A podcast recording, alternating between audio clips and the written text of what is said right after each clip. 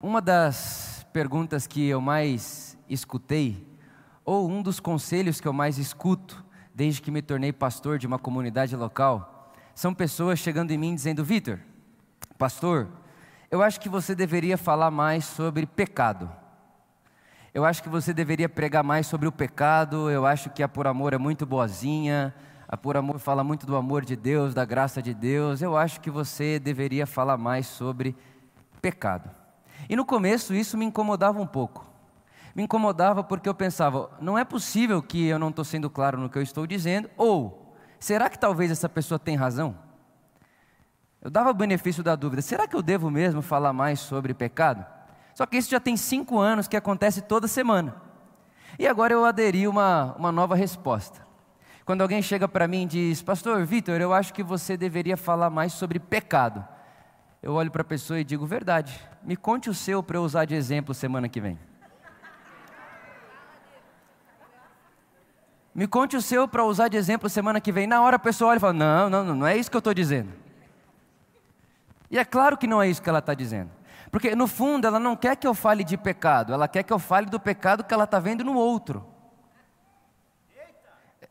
Ela não quer que eu fale de pecado, ela quer que eu fale do pecado que ela está assistindo na comunidade. Ela não quer que eu fale de pecado, ela fale do que ela está vendo no outro, que ela considera inferior a ela. É isso que a pessoa está querendo dizer para mim. Então eu digo, me conta o seu pecado que eu vou usar de exemplo, porque todo sermão precisa de um exemplo, e eu vou usar o seu. Não, não é bem isso. E não é mesmo. Na verdade, esse é o nosso falso eu, que precisa se sentir superior ao outro. Esse é o nosso falso eu que precisa se sentir maior que o outro. Esse é o nosso falso, falso eu que precisa se sentir melhor que o outro. E muitas vezes, para se sentir melhor que o outro, ele precisa desprezar o outro. E esse assunto não é um assunto novo. Acontecia também na época de Jesus, por isso eu quero ler com você Lucas, o Evangelho de Lucas, no capítulo 18, verso 9. Lucas capítulo 18, verso 9 diz: alguns que confiavam em sua própria justiça e desprezavam os outros, Jesus contou essa parábola.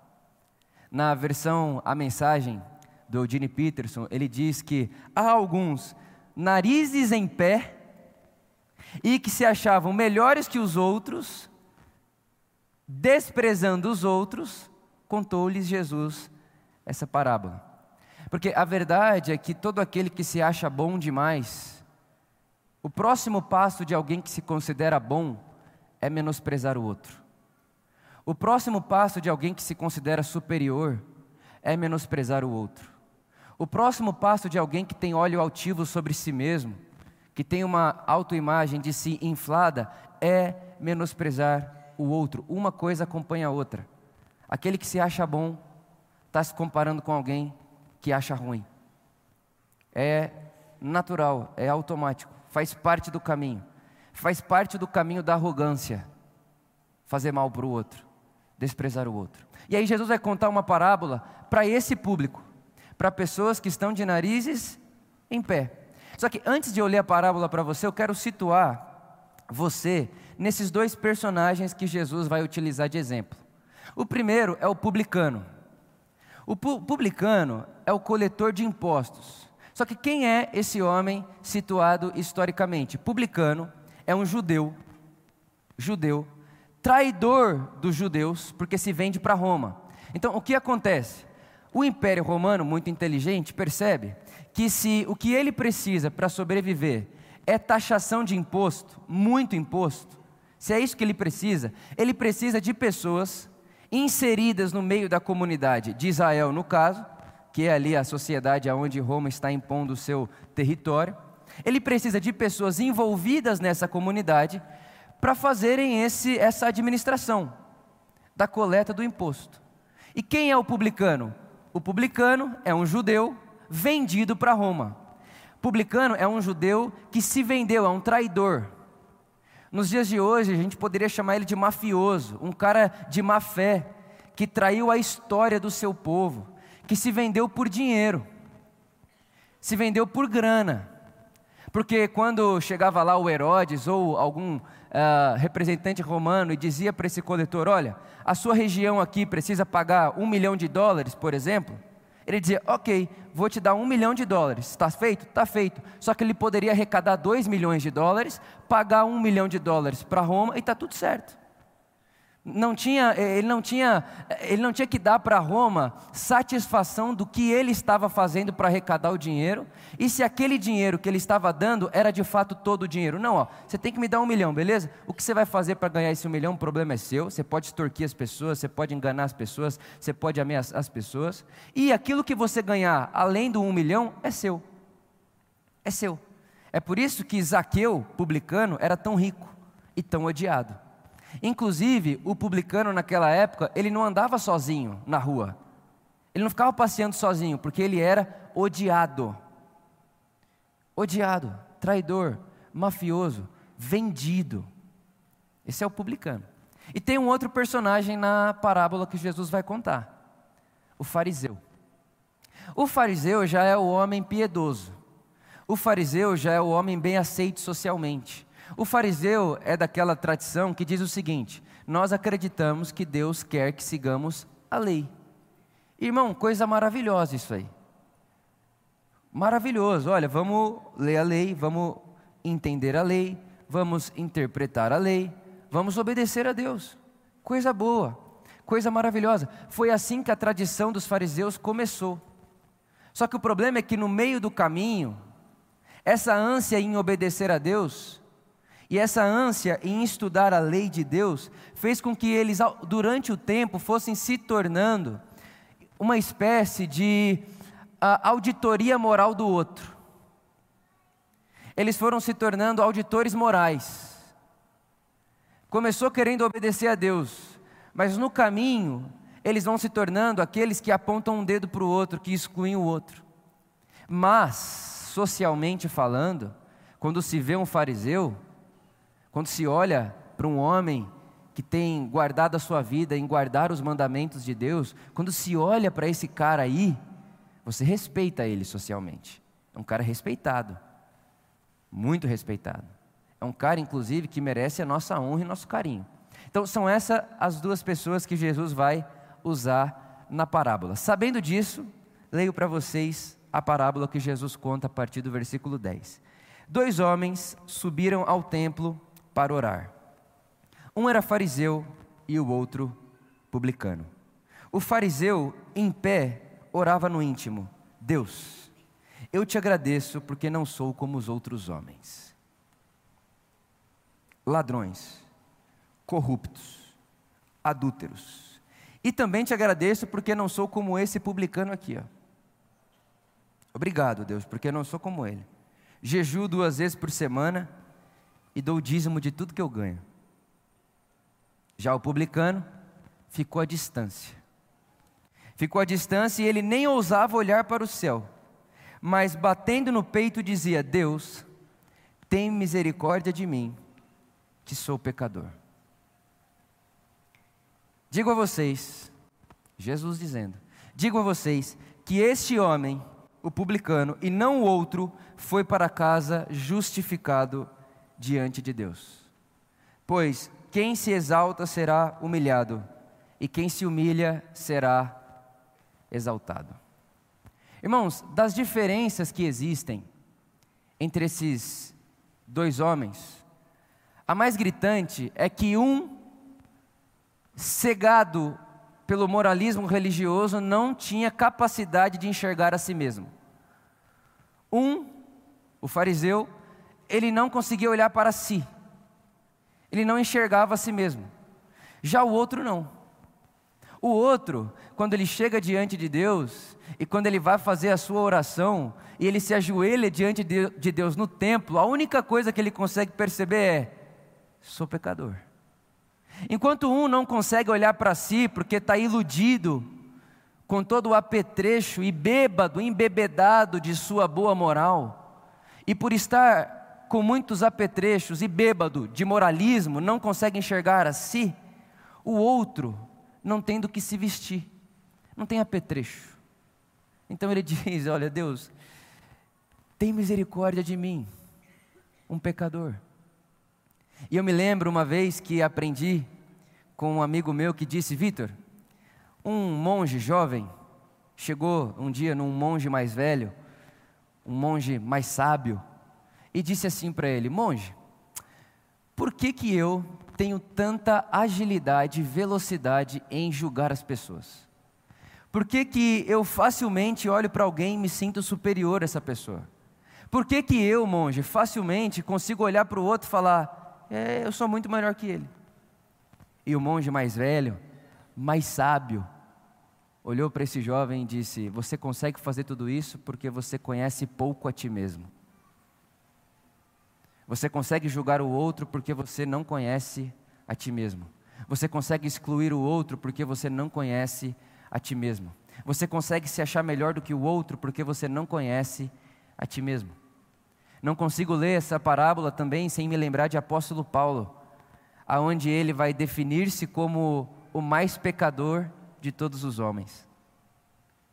Paulo, um grande pregador do evangelho, pregador da graça de Deus, inclusive um dos responsáveis por pegar esse acontecimento ali de Jesus na história e transformar esse acontecimento de Jesus na história em algo universal. Paulo que universaliza Cristo. Esse homem, quando ele diz sobre si, ele diz: Sou o mais pecador de todos os homens.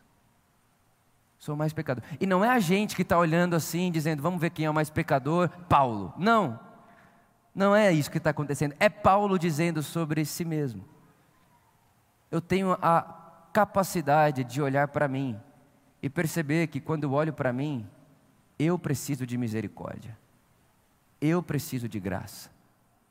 Eu preciso de ajuda. Eu preciso bater no peito e dizer: Deus tem misericórdia de mim, porque eu sou pecador. Tiago, irmão de Jesus, vai dizer: Olha, Deus concede graça aos humildes, mas Ele resiste ao soberbo. O soberbo, aquele, aquela, que estando muito bem vestido moralmente, socialmente, não consegue olhar para si e dizer: preciso de ajuda, preciso ser salvo. O soberbo, aquele ou aquela que consegue olhar para o outro e dizer: obrigado, Deus, porque não sou como ele ou obrigado Deus porque não sou como ela. Esse, o apóstolo Tiago está dizendo, esse cara está produzindo resistência à graça de Deus. Já o humilde não. O humilde é o que recebe graça. E humilde não é pensar pouco de si mesmo.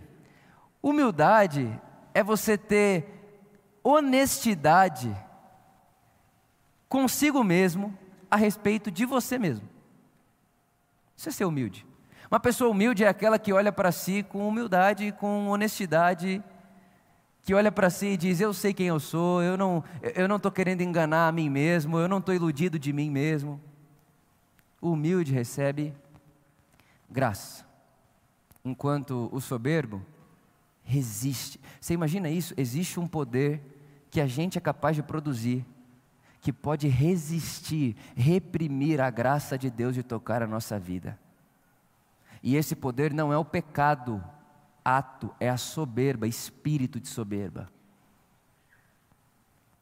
Uma pessoa ensoberbecida restringe, prende, diminui a graça de Deus. Agora, o que me, me cativa nesse texto aqui, nessa parábola, é que esse publicano, sabendo que não é bem amado socialmente, esse publicano, sabendo que é traidor, inclusive há historiadores que dizem para nós que os publicanos eram também muito mulherengos. E isso também para um judeu é um escândalo. Por isso que ele diz: Obrigado, porque não sou adúltero, eu tenho a minha mulher, eu não estou por aí fazendo farra. Então, esse cara, esse publicano, mal aceito socialmente, que precisava andar acompanhado porque era, era odiado, que sabe que traiu aos seus irmãos e irmãs, que sabe que se vendeu ao dinheiro. Esse publicano aí, para ele ter coragem de orar, para ele ter coragem de ir ao templo, ele tem que apostar as fichas dele de que Deus é misericórdia. Para esse publicano ir ao templo orar, ele tem que apostar todas as fichas dele de que Deus é misericórdia. Porque se Deus não for misericórdia, não tem jeito para mim. Quando esse cara vai orar, um cara com esse histórico, com essa função social, quando um cara como um publicano, mafioso, traidor, vai orar no templo, ele está dizendo para todo mundo: eu estou apostando que Deus é graça e misericórdia. Com a autoimagem que ele tinha de si mesmo, sabendo o que as pessoas pensavam dele e sabendo o que ele tinha feito, o que ele convivia fazendo, o que ele vivia fazendo, sabendo disso tudo, tendo coragem de ir orar, ele está dizendo: as minhas fichas estão na mesa. E estão na mesa apostando que Deus é graça e misericórdia. Já o fariseu, que tem boa imagem de si, que pensa bem de si, e que acorda de manhã e diz: Deus, obrigado, porque eu não sou como aquele, como aquela, obrigado, porque eu dou dízimo de tudo, obrigado, porque eu tenho do que me orgulhar, obrigado, porque eu sou bem aceito socialmente. Esse cara, quando ele vai orar, ele não precisa apostar as fichas dele que Deus é misericórdia. O que ele está precisando e o que ele aposta as fichas dele é que Deus é um justiceiro moral. Que Deus é um policial da moral humana, um amarelinho da policial humana, que fica esperando você passar no sinal amarelo e anota a sua placa, te dá multa. Para um cara que tem essa imagem de si, obrigado porque não sou como o outro, Deus se parece com um policial da moral humana. Que está anotando que, que tipo de sinal eu estou passando e que, que sinal amarelo eu estou furando. Deus não precisa ser misericórdia para esse cara. Deus não precisa ser graça para esse cara. Deus só precisa ser justo, inclusive justo o suficiente para olhar para mim no templo e não para esse publicano, porque olha só, Deus, nós estamos no mesmo espaço. E se tem uma oração que Deus está ouvindo aqui, é a minha oração, obviamente, porque eu não sou como esse homem. Então, o fariseu não precisa de graça, ele não precisa de misericórdia, ele não precisa, ele não aposta suas fichas nisso aí. Ele precisa de que Deus seja justiceiro, justo moral. É isso que ele deseja. Isso que a oração dele demonstra. E é interessante que o centro da oração do fariseu é a comparação com o outro. Obrigado, Deus, porque não sou isso, porque não sou isso, porque não sou aquilo, e nem isso. Mas a pergunta é: o que você é? Quem é você então? Qual o seu nome? O centro da vida desse cara, entre a relação do fariseu com Deus, ela é preenchida por moral, comparação e Deus.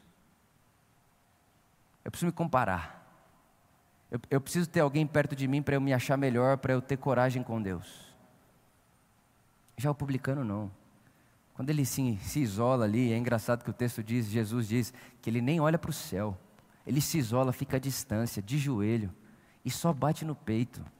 E entre ele e Deus não tem moral de ninguém, não tem comparação com ninguém. Entre ele e Deus é só ele e a necessidade dele por misericórdia e graça. Misericórdia e graça. Misericórdia e graça. Eu estou aqui porque eu apostei as minhas fichas de que Deus é misericórdia e graça. Eu estou aqui porque eu apostei as minhas fichas de que se eu for honesto diante de Deus, humilde diante de Deus, Ele vai me conceder graça. Eu não estou aqui como quem olha para o outro, eu não estou aqui como quem olha a moral do outro ou a minha, eu estou aqui como aquele que sabe que precisa de graça e de misericórdia. Eu preciso. Eu preciso. E o que Jesus está fazendo aqui é um choque de realidade, né? Porque lembre-se, o público que está ouvindo Jesus contar essa parábola não são os publicanos, são os fariseus. Lembra no versículo 9? Jesus está contando essas parábolas para aqueles que têm o nariz em pé. É para eles que Jesus está contando a parábola. E aí Jesus vai dar o choque de realidade. Olha só, então deixa eu contar para vocês. Quem vai para casa justificado, quem vai para casa em paz, é o publicano, não os fariseus, que inclusive são como vocês. O choque de realidade que Jesus está propondo para nós nessa parábola é o seguinte: mais vale, mais vale uma pessoa que tem má reputação, Mais vale uma pessoa que socialmente falando, as pessoas olham e falam, Ih, isso daí, olha aí, ó, o pecado. Mais vale uma pessoa que socialmente falando é excluída e tem que andar em turma, tem que andar em grupo, porque senão vai ser a, a, violentado no meio da rua. Mais vale essa pessoa aí honesta diante de Deus do que uma pessoa que é celebrada, aceita, moralmente aceita, socialmente aceita, mas que diante de Deus não consegue ter noção de si mesma. E por não conseguir ter noção de si mesma, vive a sua vida inteira, a sua espiritualidade inteira, como quem precisa da comparação com o outro para ser alguém. Então, o choque de realidade de Jesus aqui é o seguinte: olha só, o publicano, traidor, mafioso, vendido ao dinheiro, que traiu Israel, que traiu vocês que estão me ouvindo aqui, porque enquanto vocês estão querendo guardar a lei, o publicano é aquele que deu as costas para a lei. Esse publicano aí, diante de Deus, sinceramente diante de Deus, não como quem está iludido ou como quem está querendo esconder algo, esse cara sai da presença de Deus recebendo graça. Esse cara, enquanto ora, recebe graça. Esse cara, enquanto ora, recebe, recebe favor, recebe misericórdia. Em contrapartida, o outro, quando vai orar, o outro, quando se posiciona para orar, soberbo, arrogante, nariz em pé, enquanto ele ora, ao invés de facilitar o caminho da graça, esse outro, enquanto ora, dificulta a graça de Deus de tocar a sua vida. A gente acabou de cantar que por o amor de Deus não tem limite e que Deus toca todos e todas. É verdade, mas tem um tipo de pessoa que consegue restringir o amor de Deus. Tem um tipo de pessoa que consegue bloquear a graça de Deus. E a pessoa que consegue bloquear a graça de Deus é aquele e aquela cheio de si, que vive uma vida na comparação do outro. Que faltando coragem de olhar para si, vive a sua vida se comparando com o outro, dizendo: Vitor, você podia pregar mais sobre pecado? E o pecado do outro? Vitor, você podia pregar mais sobre pecado? Porque eu acho que tem, a comunidade está, sabe, eu estou vendo aí. Você podia pregar mais sobre pecado? Porque no dia que você estiver pregando sobre esse pecado que a comunidade está cometendo, eu vou estar tá ali me sentindo feliz, porque não é o que eu pratico.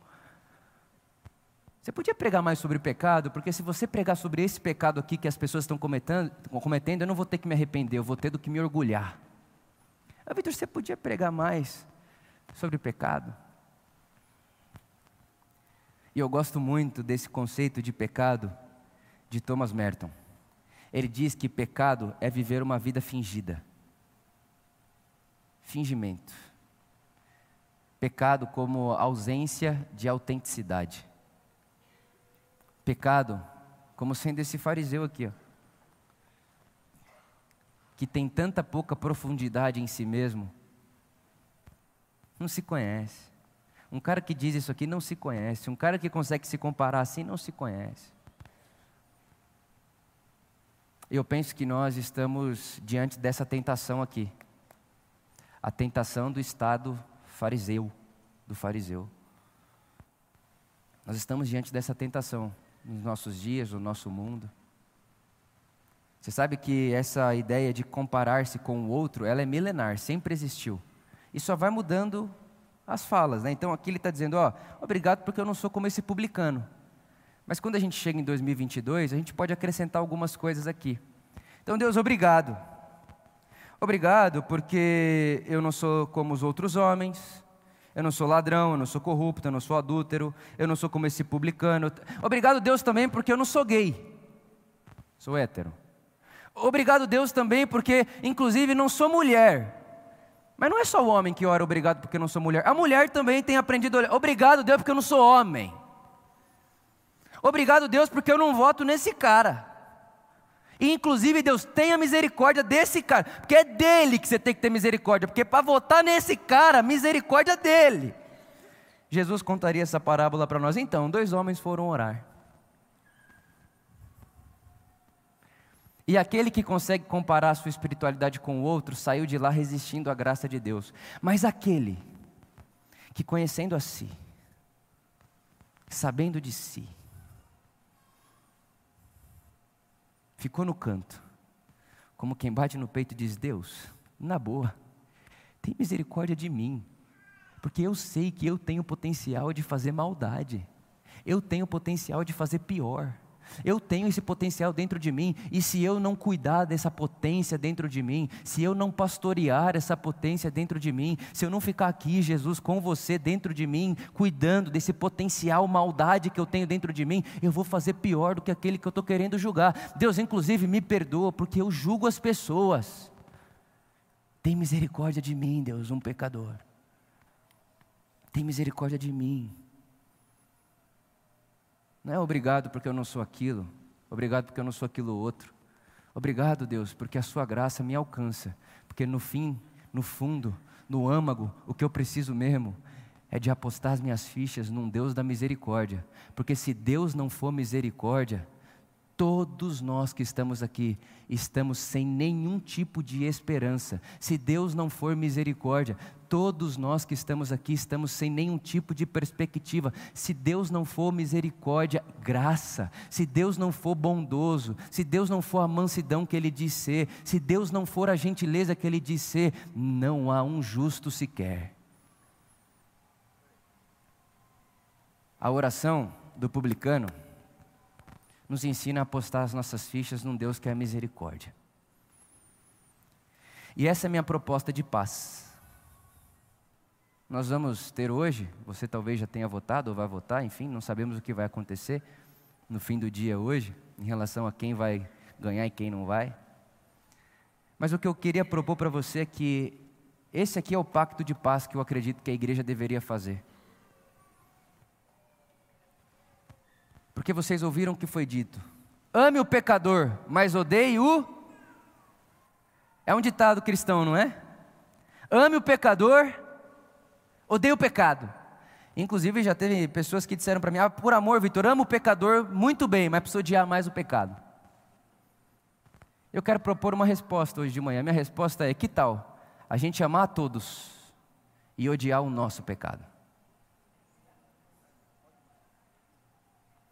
Que tal então a gente amar todos?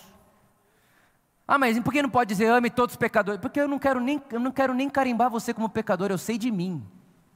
Porque no caminho de Jesus, quando o assunto é pecado, eu olho para mim. Quando é servir, eu olho para você. Quando o assunto é pecado, eu olho para mim. Quando é do, dar a outra face, eu olho para você. Quando o assunto é pecado, eu olho para mim. Quando o assunto é amor, eu olho para você.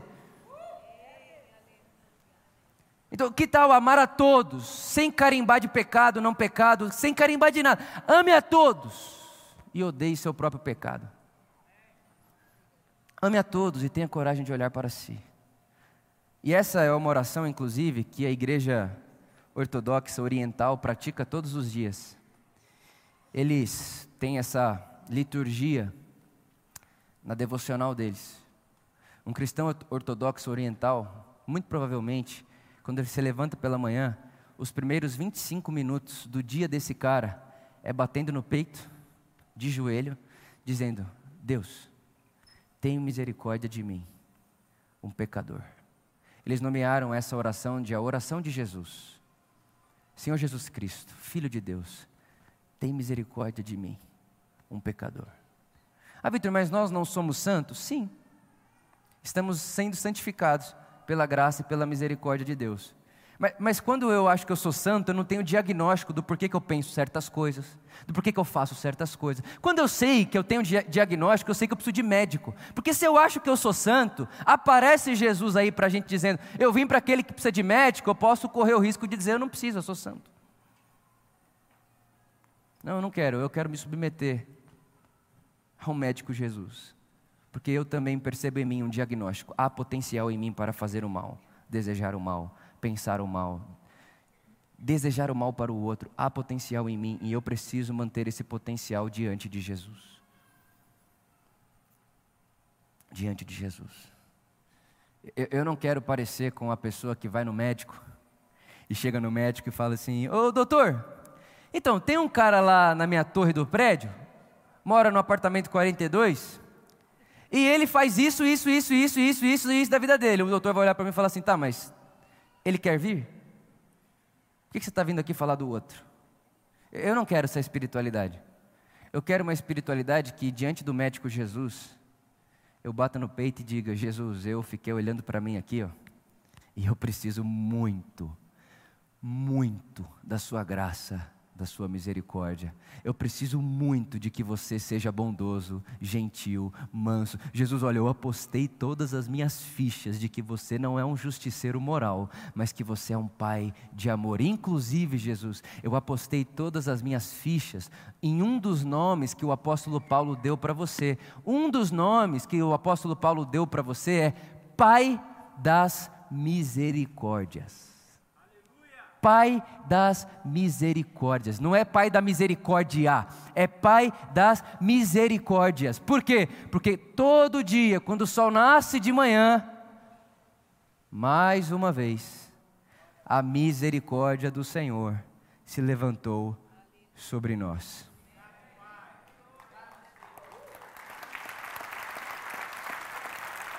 Misericórdia, graça